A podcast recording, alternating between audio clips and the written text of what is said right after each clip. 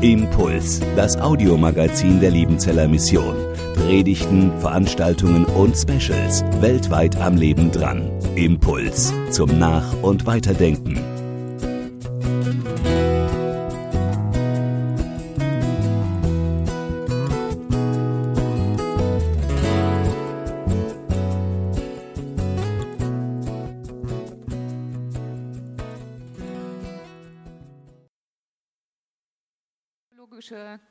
Gespräche haben, zwischen Tür und Angel oder in unserem Teens in Mission Bus oder wo auch immer.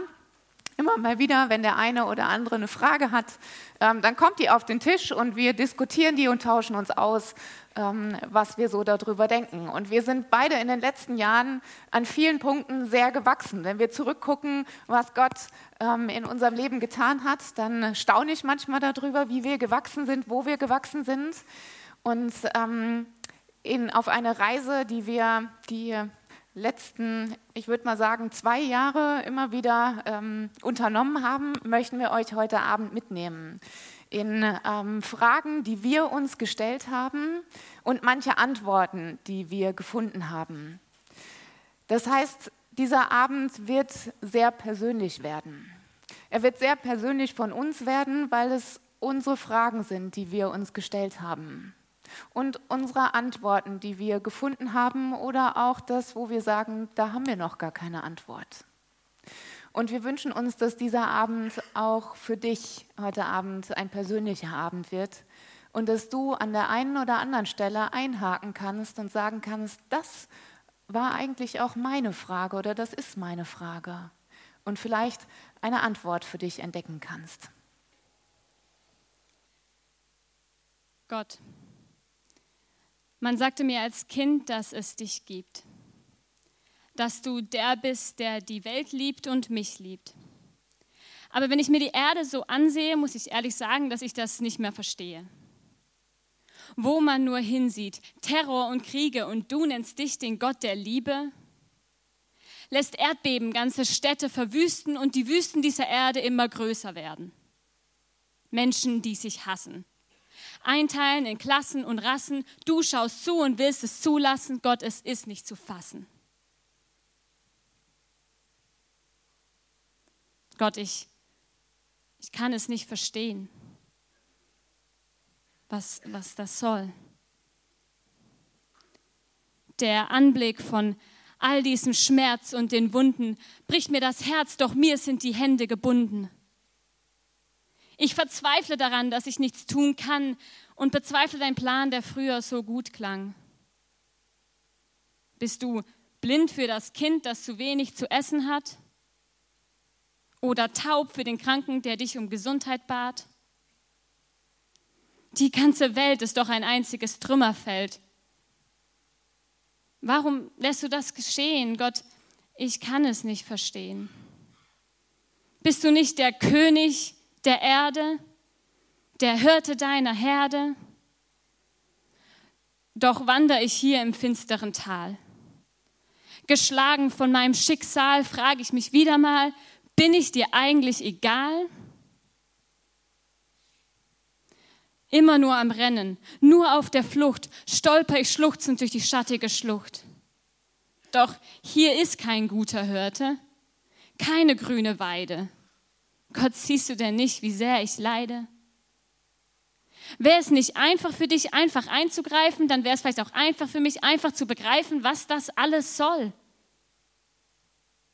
Denn ich möchte ja glauben, ich möchte ja vertrauen, doch Gott, du versteckst dich, du lässt mich im Stich, versteckst dein Gesicht, dich kümmert das nicht. Im Sand ist nur ein Paar an Fußspuren zu sehen. Das sind meine Spuren, die sich dort ziellos im Kreise drehen. Meine Spuren, die ich dort im Sand fand, und so starr ich gebannt auf die Spuren im Sand. Frag mich, ob du wohl auch Schuhgröße 41 hast, denn das ist die Größe, die auf diese Spuren passt. Gott, ich kann dich nicht verstehen. Allein laufe ich weiter auf meinem Lebensstrand, der mir alles abverlangt und sehe die Zukunft wie Tsunamiwellen auf mich zuschnellen und meine zu schnellen Fluchtreaktionen entpuppen sich als flüchtige Illusion. Ungeeignet, mich aus dem Wasser zu ziehen, ertrinke ich in Sorgen und kann nicht entfliehen. Du magst mich vielleicht dein Kind nennen, doch kann ich nicht erkennen, dass du mein Vater bist. Wie kannst du all das Leid sehen und nicht dagegen vorgehen? Warum lässt du überall Hass entstehen und Schmerz geschehen? Ich kann nicht weitergehen, denn meine Lebensstraßen bestehen doch aus nichts weiter als Sackgassen, die mich nicht mehr loslassen. Und während meine Lebensträume schon verblassen, schreie ich, mein Gott, warum hast du mich verlassen?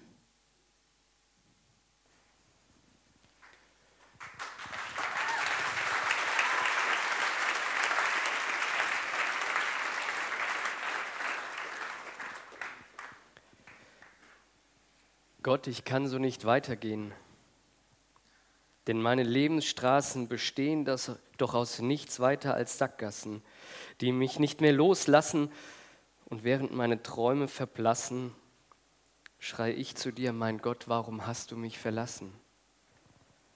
Das sind krasse Fragen, krasse Gedanken, die einem, die mir immer wieder begegnen. Gott, warum ist das so? Gott, warum sind die Dinge so und nicht anders? Warum lässt du das zu? Das sind manchmal Gedanken der Hoffnungslosigkeit. Hopeless, so stand es auf diesem Graffiti. Hoffnungslos. Kein Ausweg mehr da, nur noch Sackgassen und die Träume verblassen. Hoffnungslos. So fühlt sich auch die Hagar, als sie wieder in der Wüste ist.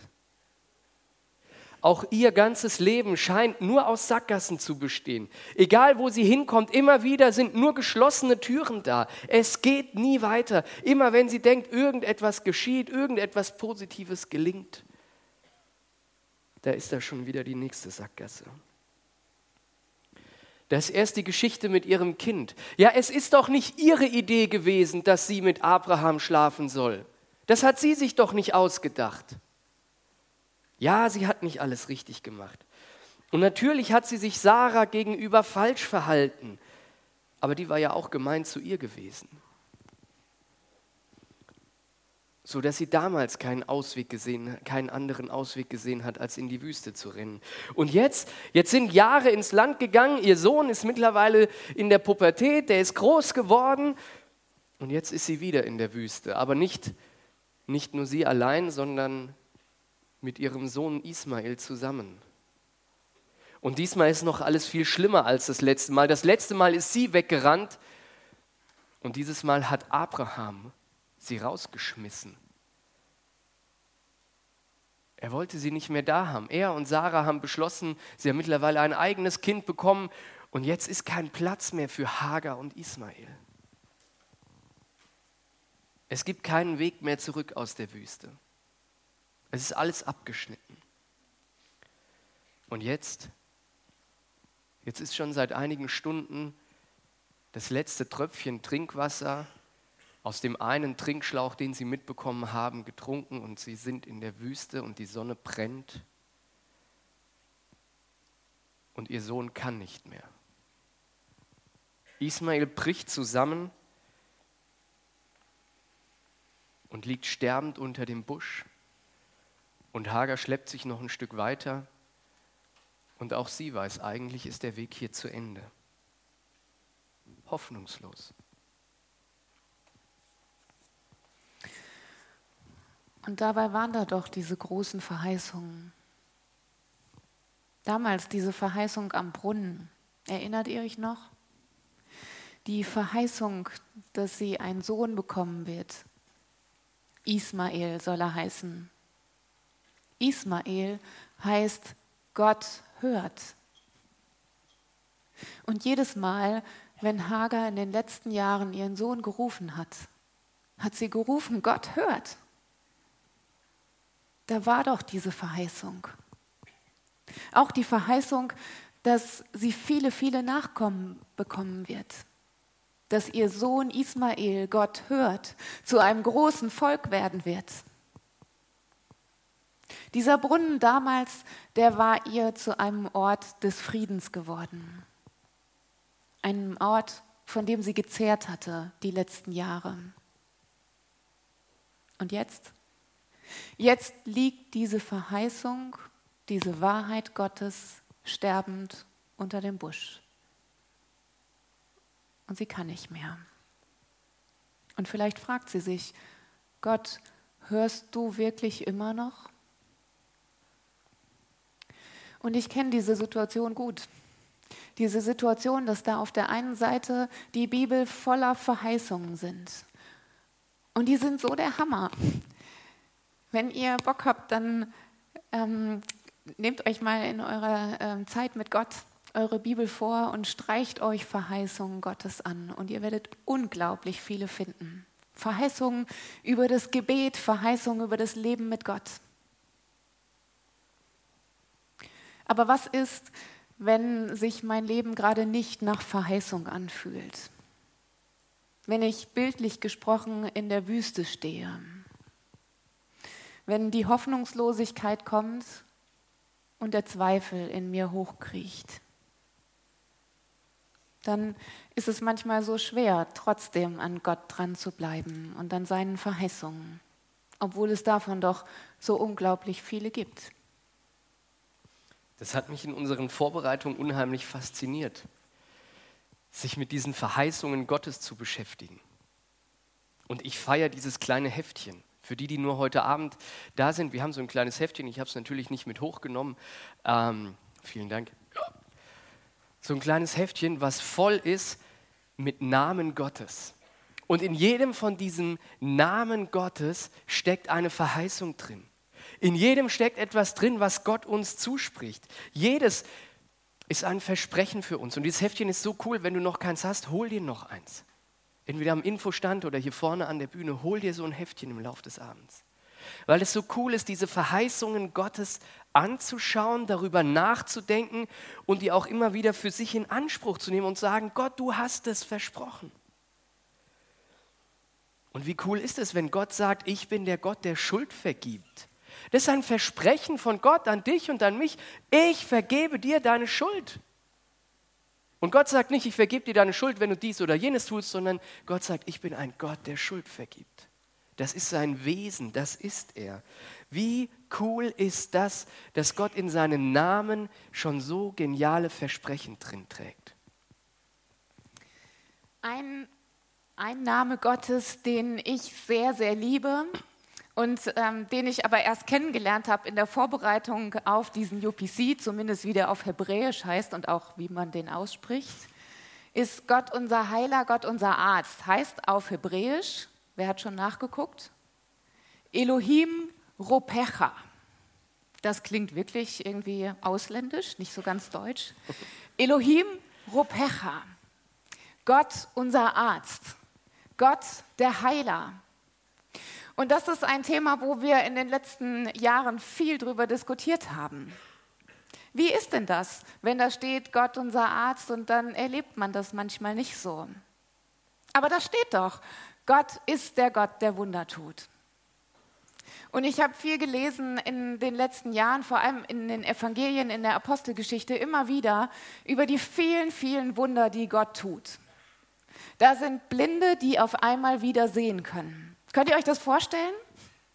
Ehrlich gesagt, mir fällt das schwer, mir das vorzustellen. Wir haben bei uns in unserer Gemeinde jemanden, der sehr, sehr stark eingeschränkt ist vom Sehen her und mir vorzustellen, dass der wieder sehen kann, das ist schon eine krasse Vorstellung. Aber das steht in der Bibel. Und wir lesen davon, dass Menschen, die nichts mehr hören können, dass sie auf einmal wieder hören können. Wir lesen davon, dass Lahme wieder gehen können. Und wir lesen sogar davon, dass Tote auferstehen. Das finde ich ganz schön gruselig, das zu erleben. Ich weiß nicht, ob ich mir das wünsche. Doch, ich wünsche mir das. Das zu erleben, wie mächtig Gott ist. Denn ich glaube daran, dass diese Geschichten nicht nur alte Geschichten sind in der Bibel, die irgendwann mal passiert sind und dann zwischen zwei Buchdeckeln eingeklemmt worden sind für die Ewigkeit. Sondern ich glaube, dass Gott auch heute noch ein Gott ist, der Wunder tut, auch hier auf dem UPC, auch hier in Liebenzell. Ich glaube, dass Gott ein Gott ist, der Wunder tun kann und dass er unsere Gebete erhört. Und Jesus hat selber seinen Jüngern versprochen, dass ihrer Botschaft, wenn sie von Jesus erzählen, dass dieser Botschaft Zeichen und Wunder folgen werden. Und er tut es auch heute noch. Und ich liebe Geschichten davon zu hören, nicht nur aus der Bibel, sondern auch aus der Gegenwart von heute, Geschichten von Menschen, die Heilung erlebt haben. Immer wieder auf dem UPC hören wir solche Geschichten. Eine Geschichte möchte ich euch heute erzählen, und zwar von einer ähm, Teilnehmerin von unserer Jüngerschaftsschule, der FTS, die als Kind diagnostiziert wurde mit Unverträglichkeiten. Laktose und Fructose. Das schränkt das Leben enorm ein. Vieles konnte sie nicht mehr essen, vieles wurde schwierig, aber sie hat die Sachen weggelassen, wo das dann drin ist. Das Problem war nur, das Problem war nicht gelöst. Es ging weiter. Also wieder zum Arzt, wieder irgendwelche Tests. Und es wurde herausgefunden, zu Laktose, Fructose kam auch noch Histamin. Das heißt keine Tomaten, keine Pilze, ähm, keine Zwiebeln, keine Fertigsoßen und äh, ganz wenig nur noch. Schwierig.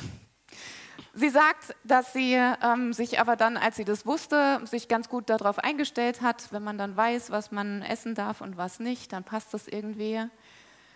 Schwierig wurde es dann allerdings, ähm, als sie auf einer Freizeit war ähm, und es gab Sauerkraut, Klöße, Fertigsoße. Herzlichen Glückwunsch. Das Einzige, was sie essen durfte, waren die Klöße.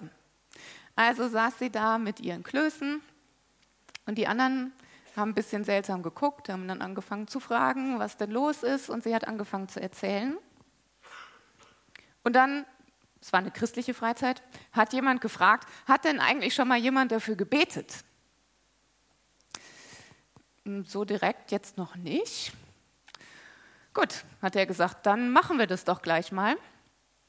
Und hat angefangen dafür zu beten, dass Gott sie jetzt heilt. Dann haben sie irgendwann Amen gesagt. Und dann haben sie gesagt, naja, und wir glauben ja daran, dass Gott auch heute noch ein Gott ist, der Wunder tut. Also müssten wir das jetzt ja testen. Ob das für jeden von euch gilt, das nachzumachen, weiß ich nicht. Aber Gott ist ein Gott, der Wunder tut. Sie hat getestet. Und ihr dürft einen Applaus für unseren Gott geben. Gott hat geheilt.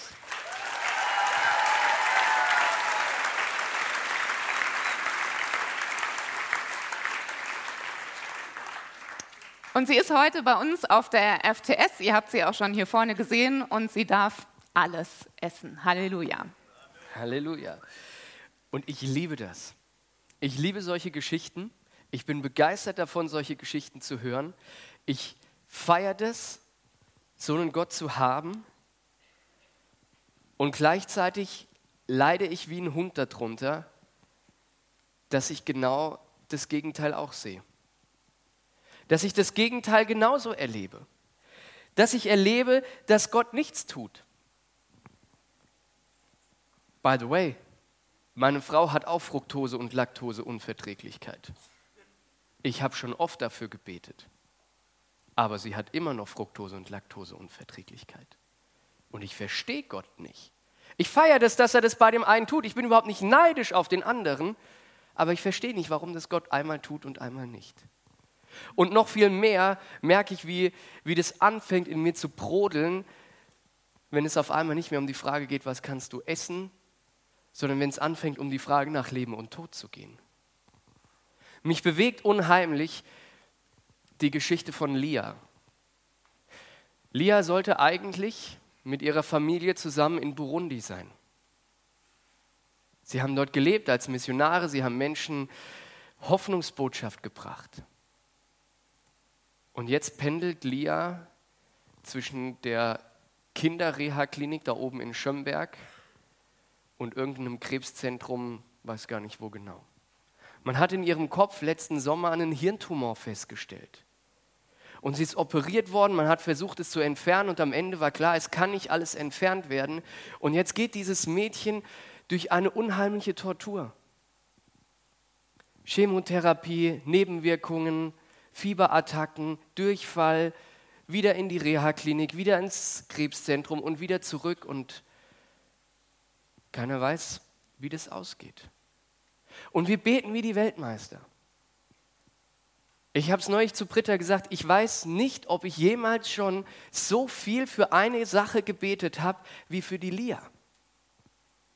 Und wir haben so eine WhatsApp-Gruppe und da kommen immer wieder Gebetsanliegen und jedes Mal, wenn, wenn so eine Nachricht kommt, denke ich, geil, jetzt kommt der Hammer. Jetzt kommt irgendwas und dann steht da, nee, die nächste Chemo steht wieder an und wir hoffen, dass sie fit genug ist, dass die Chemo überhaupt anfangen kann. Und mir blutet das Herz. Mir blutet das Herz, weil anscheinend Gott nicht handelt.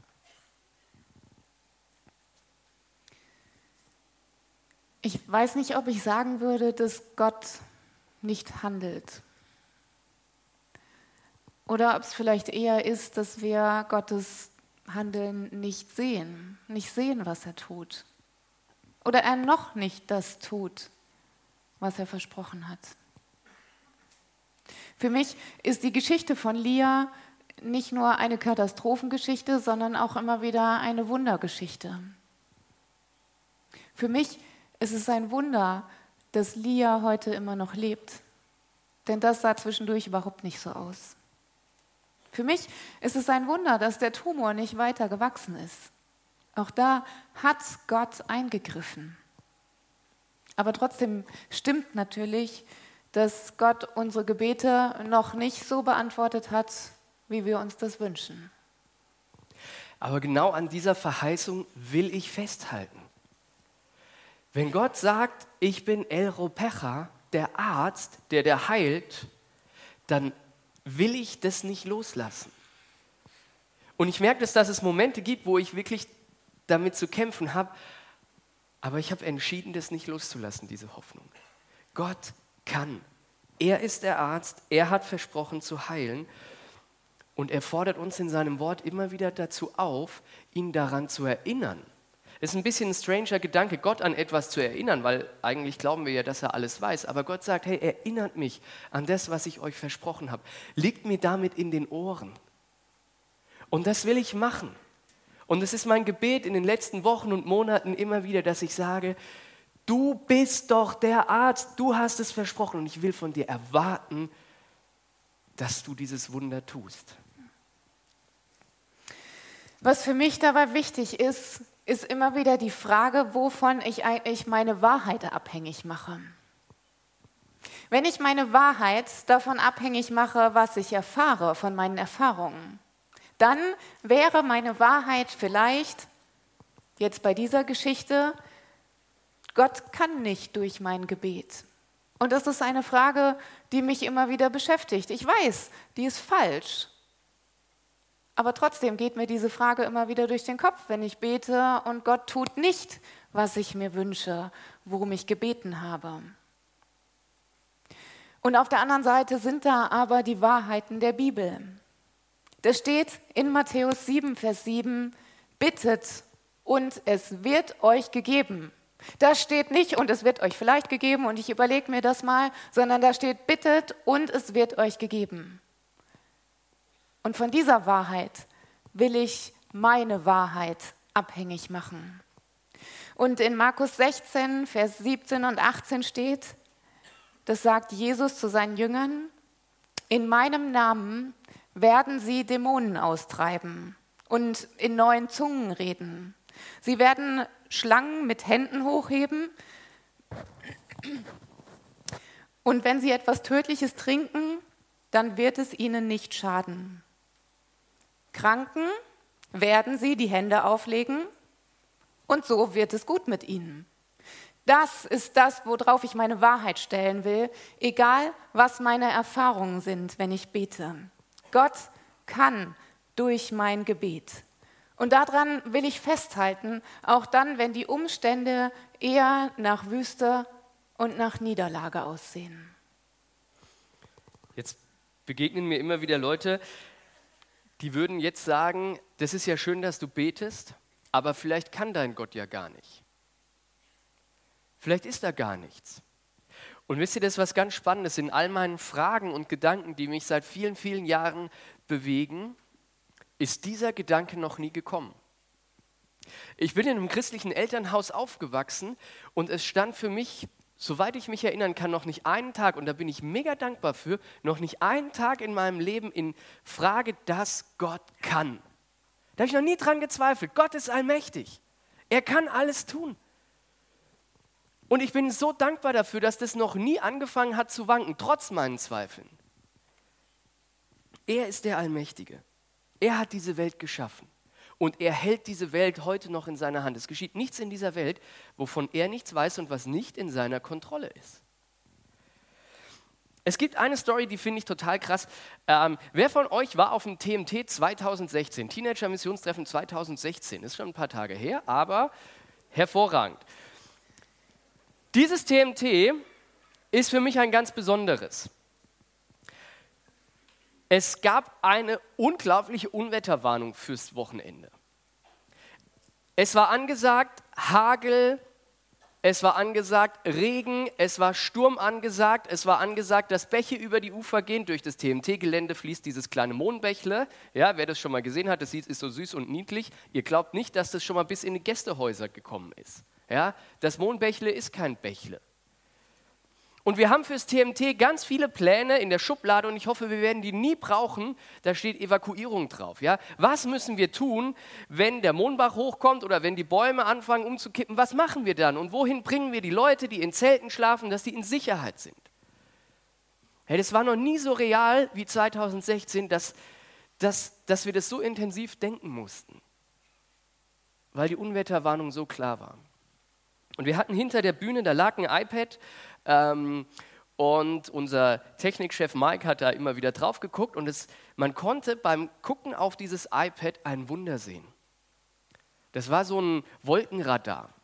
Und man konnte sehen, wie die ganzen Regenwolken um das Mohnbachtal rumgezogen sind. Das war der Hammer. Rechts und links regnet's. Meine Frau hat angerufen, regnet's bei euch auch? Die wohnt da oben auf dem Berg hier. Und ich habe gesagt, nee, bei uns regnet nichts. Ja, bei uns regnet's. Gott kann. Der Hammer. Wir haben die Evakuierungspläne nicht gebraucht. Wahnsinn, Gott kann. Und ich komme abends nach Hause nach dem TMT, hundemüde, Sonntagabend, man freut sich, vielleicht Tatort gucken oder irgend sowas. Vorher kommt die Tagesschau. Und die erste Nachricht ist, dass im Hohenloischen ein ganzes Dorf abgesoffen ist. Und dann stehe ich wieder da mit meiner Frage. Gott kann, das ist klar, und es ist fantastisch, dass Gott dafür sorgt, dass im Mohnbachtal kein Regentropfen fällt. Aber die Menschen in Braunsbach wären auch glücklich gewesen, wenn ihre Häuser nicht weggespült worden wären. Gott kann, aber irgendwie macht er es anders, als wir das denken. Und das kann man ja weiterführen, auch auf andere Beispiele. Da gibt es Leute, die kriegen einfach so ein Auto, eine Wohnung oder andere Sachen geschenkt. Einfach so. Und dann gibt es andere, die fahren jahrelang mit ihrer alten Rostlaube durch die Gegend. Vielleicht nicht ganz so witzig ist, da gibt es Leute, die wachsen in einer super Familie auf. Mega tolle Eltern, tolle Geschwister, einfach super. Und dann gibt es andere, die erleben in ihrer Familie die Hölle auf Erden. Oder da gibt es die einen, die laufen durch ihre Schullaufbahn, ohne irgendwo Schwierigkeiten zu haben. Nicht mit Lehrern, nicht mit Noten, nicht mit Mitschülern, alles super. Und dann gibt es andere, die sind einfach immer das Opfer. Und da geht immer irgendwas schief. Und weißt du, das ist genau der Punkt, der für mich so schwierig ist.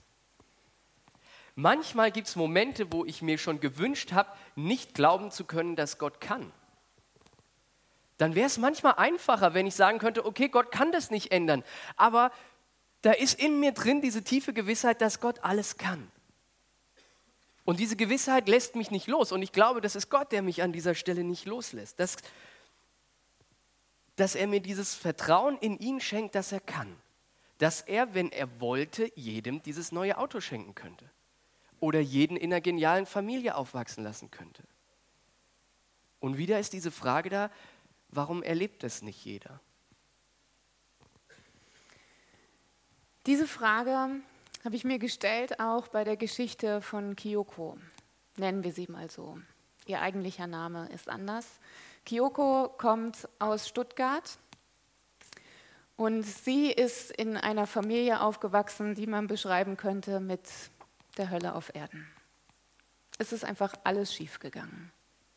Sie hat Gewalt in der Familie erlebt, sie hat Vernachlässigung erlebt, sie hat erlebt, ähm, ja, viel, viel Schlimmes in ihrer Familie erlebt und auch an der Schule ist sie gemobbt worden. Es war einfach alles von vorne bis hinten sch schlecht. Scheiße. Danke. Und immer wenn es so richtig, richtig scheiße war, dann ist Kyoko zu ihrer Mama gegangen, hat sich versucht, da auszuheulen, aber auch ihre Mama war keine große Hilfe. Das Einzige, was die Mama ihr empfohlen hat, war, ins Wohnzimmer zu gehen und dort zu dem Buddha zu beten, der da stand.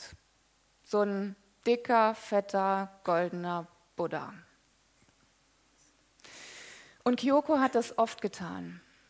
Sie hat viele, viele Stunden dort im Wohnzimmer gesessen vor diesem Buddha und hat ihm ihre Sorgen und ihre Fragen erzählt, hat ihm alles rausgeschrien. Und was sie zurückbekommen hat, war ein freundliches Grinsen, was ihr überhaupt nicht geholfen hat. Kein einziges Mal. Denn sie hatte nie das Gefühl, dass dieser Buddha sie irgendwie verstehen würde. Kyoko ist zwar in Deutschland aufgewachsen, hat aber bis sie etwa 15, 16 war vom Christentum nicht viel gehört gehabt. Sie wusste, da gibt es irgendwie Kirchen und so eine Religion, die nennen sich Christen, aber was da so passiert, wusste sie nicht und in einer Kirche war sie bis dahin auch noch nie gewesen. Bis zu dem Tag, als sie durch Stuttgart lief und an einer dieser Kirchen vorbeikam. Und auf einmal, sie beschreibt es so, war es, als würde sie irgendwas magisch in diese Kirche ziehen. Und sie ist reingegangen. Sie hat die große, alte, schwere Holztür geöffnet und fand sich wieder im Mittelgang einer alten, ehrwürdigen Kirche. Und ihr Blick fiel direkt nach vorne auf das Kreuz, was über dem Altar hing.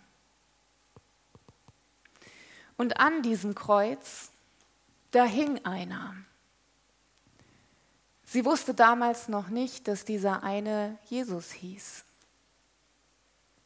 Aber sie wusste in diesem Moment, dass da vorne ein Gott war, der ihr helfen konnte und der sie verstand, der mit ihr leidet, der mit ihr geht. Und sie wusste in dem Moment auch, dass er mächtig ist dass er ihr helfen kann. Sie wusste, dieser Gott ist real. Und dieser Gott, der liebt mich. Dieser Gott, der sieht mich. Dieser Gott ist für mich. Und sie hat erlebt, wie dieser Gott Stück für Stück ihr Frieden mitten im Kampf gegeben hat. Es waren nicht gleich alle Probleme in ihrer Familie weg, aber sie hat einen Frieden erlebt, der übernatürlich war. Jesus hat zu seinen Jüngern gesagt, zum Abschied in Johannes 14, Vers 27, was ich euch hinterlasse, ist mein Frieden. Ich gebe euch einen Frieden, wie die Welt ihn nicht geben kann. Und diesen Frieden, den hat Kyoko erlebt. Ein Frieden, den niemand auf dieser Welt geben kann. Der Frieden, den nur der Gekreuzigte schaffen kann. Und ich habe Kyoko vor ein paar Jahren kennengelernt. Und man spürt ihr diesen Frieden förmlich ab. Und auf der anderen Seite kenne ich aber auch Leute, die seit Jahren um diesen Frieden ringen und nicht zu diesem Frieden kommen. Die sich sehnen nach der spürbaren Gegenwart Gottes und die noch nicht erleben. Die sich sehnen danach, Gottes Liebe zu erleben und wissen, es gibt die Verheißung, Gott liebt uns, aber sie erleben es nicht. Und da fällt es mir immer wieder schwer, Antworten zu geben, richtige Antworten zu geben. Zu wissen, wie bete ich denn da? Wie helfe ich so jemandem? Der Hager ging es ja letztlich ganz ähnlich. Auch sie hat sich danach gesehnt, irgendwie diesem Gott wieder zu begegnen. Das war ihr in dem Moment vielleicht gar nicht mehr bewusst, aber eigentlich ist das das, was sie gebraucht hat. Und der Hammer ist, Gott ist die ganze Zeit da gewesen. Hagar ist nie alleine in der Wüste gewesen. Aber sie konnte das nicht sehen. Gott war nicht weg. Das ist vielleicht in unserer Geschichte wird von diesem Brunnen geschrieben, den die Hagar auf einmal sehen kann. Da tritt Gott auf einmal in die Situation hinein, er spricht die Hagar an und er tut ihr die Augen auf für einen Brunnen. Der Hammer ist, dieser Brunnen ist schon die ganze Zeit da gewesen. Da steht nicht in der Bibel, dass Gott jetzt schnell einen neuen Brunnen dahin gemacht hat, sondern er tut ihr die Augen auf, dass sie den Brunnen sehen kann, der schon die ganze Zeit da gewesen ist, den sie aber nicht sehen konnte aus eigener Kraft sondern Gott öffnet ihr die Augen. Ich glaube, manchmal ist es so mit mir und Gott. Der ist die ganze Zeit da. Ich sehe ihn nur manchmal nicht. Manchmal sehe ich vielleicht wirklich nur die Fußabdrücke in Schuhgröße 42, 2 Drittel. Und er ist trotzdem da, weil er es versprochen hat. Er hat versprochen, da zu sein. Für dich, für mich. Das ist sein Name. Ich bin da. Manchmal sehen wir ihn nicht, aber das ändert nichts an seinem Versprechen. Und weil dieses Versprechen gilt, dass er da ist und weil das Realität ist, will ich daran festhalten. Und zwar nicht nur an seinem Dasein, sondern daran, dass er der Arzt ist, daran, dass er der Allmächtige ist, daran, dass er alles tun kann. Auch wenn es, und ich glaube, das ist etwas, was ich, was du, was wir vielleicht lernen müssen auszuhalten, auch wenn wir Gott nicht in allen Facetten verstehen. Auch wenn es Dinge gibt, die ein großes Fragezeichen bleiben. Und trotzdem gilt es, dass er da ist. Ich glaube, dass dieser Brunnen, den die Hager da auf einmal wieder sehen konnte oder zum ersten Mal sehen konnte, dass dieser Brunnen für Hagar zu einem Ort des Friedens geworden ist. Ich glaube, dass sie sich erinnert hat an den Brunnen, an, den sie schon, an dem sie schon mal war. Der Brunnen, der viele, viele Jahre zurücklag und dass sie sich in diesem Moment neu auf die Verheißungen und auf die Wahrheiten Gottes stellen konnte, die er schon lange in ihr Leben gesprochen hatte. Wir haben euch heute Abend Einblick in manche Fragen und manche Antworten gegeben, die uns beschäftigen.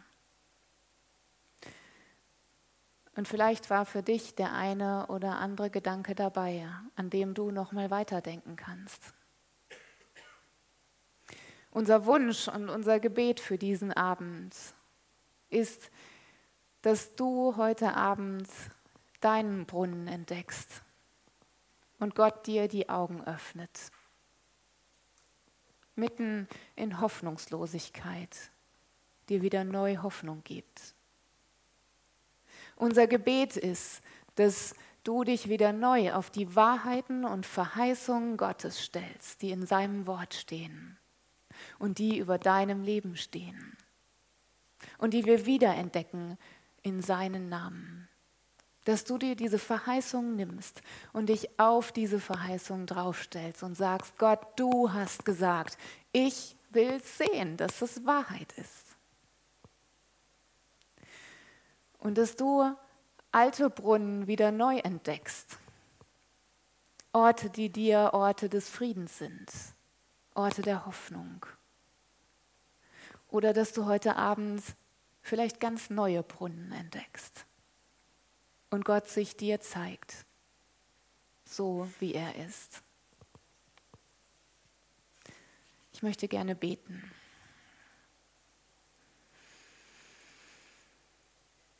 Und Gott, ich danke dir dafür, dass du mittendrin bist, mitten in den Wüsten unseres Lebens und mitten in unseren Fragen. Und danke dafür, dass du dich uns vorstellst, dass du dich uns vorstellst als der Yahweh, der Gott, der für uns ist, als der Immanuel, der Gott, der mit uns ist.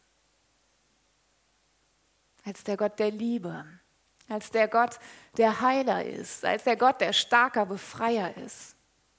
Gott, wir ehren dich als den Heiligen und wir ehren dich als den Mächtigen, wir ehren dich als den Schöpfer.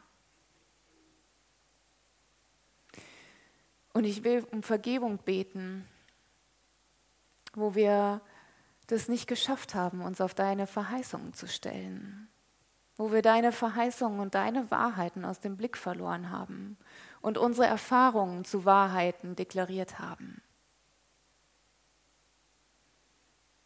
Und ich weiß, dass wir das selber nicht hinkriegen können, deine Wahrheiten wieder neu zu unseren Wahrheiten zu machen. Jesus, aber ich bete darum, dass du dieses Wunder heute Abend tust in unserer Mitte dass du das tust an denen, die zweifeln in diesem Raum, denen, die dich suchen und denen, die Sehnsucht haben nach dir. Dass du dieses Wunder tust, dass du Augen öffnest, Dinge zu sehen, die wir vor lauter Hoffnungslosigkeit manchmal aus dem Blick verlieren. Und dass du Augen öffnest für dich und deine Gegenwart und deine Kraft und deine Stärke und deine Heiligkeit.